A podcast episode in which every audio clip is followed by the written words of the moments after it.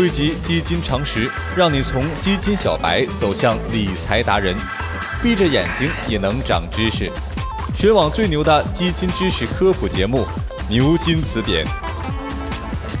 本节目由好买财富出品。这人人仰慕巴菲特，但很多人给他们巴菲特所有的资产也成不了巴菲特。巴老多厉害呀！中石油两元钱买，十四元卖，择时精准。给我钱，我这也办不到呀。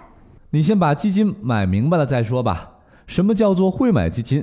没有对大环境的准确判断，想要赚钱可不容易。成功都不是偶然，没有良好的市场环境相配合，投资者选择的基金也很难有好的业绩。选基金呐。首先要熟悉大环境。如果年初持有某创业板指数或者是偏股基金，比如某创业板 ETF 指数基金，今年前十个多月亏损了百分之十七点八。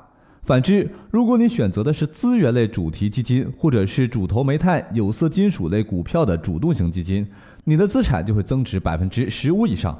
所以市场上基金种类繁多，如何把握时点，从市场的角度选基金很重要，但却不是一件容易的事情。所谓分类择时，技高一筹，就是不同的基金类型在不同的市场环境下会有或优或劣的预期表现，因此要根据市场来搭配基金组合中的比例。比如投资于股票的基金，需要根据证券市场的变化来进行选择，仓位越高，则相关度越大。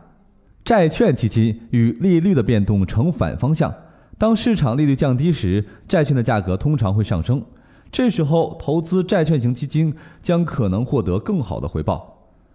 货币市场基金是理想的现金管理工具，在各类资产均大幅震荡的趋势下，可发挥投资中转的避险作用。其次，从长期考虑，任何基金都要适应宏观经济和政策的变化。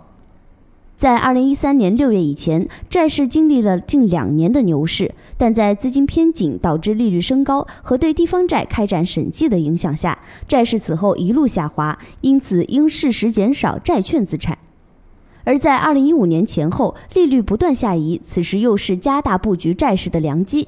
最后，从短期考虑，还要顾及基金所涉及的市场风格。从二零一四年七月到十二月，市场呈现明显的蓝筹风格。下半年股票基金平均收益率百分之二十六，然而大盘风格的股票基金净值涨幅高达百分之五十四。但在二零一五年上半年，则完全是创业板题材股的天下，既要考虑基金类型，又要考虑外部条件，择时实在是一件复杂的事情。所以这时候就需要利用一些经济指标和筛选工具了。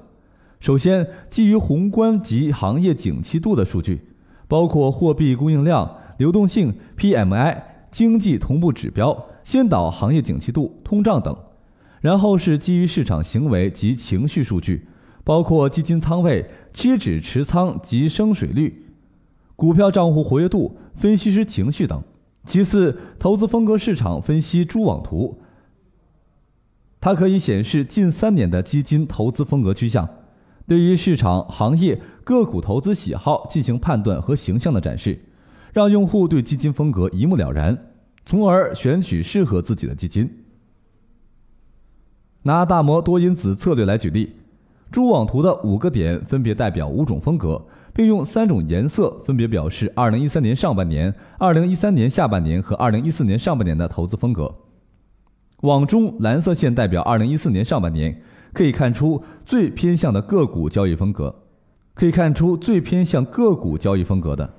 蛛网图右侧也会有相应推荐风格显示，基金投资风格一目了然，就可以尽情选择合适自己的基金了。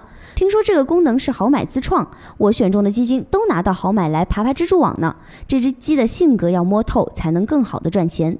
还要提醒一句啊，基于宏观及行业景气度的数据，对应的是中长周期的择时策略。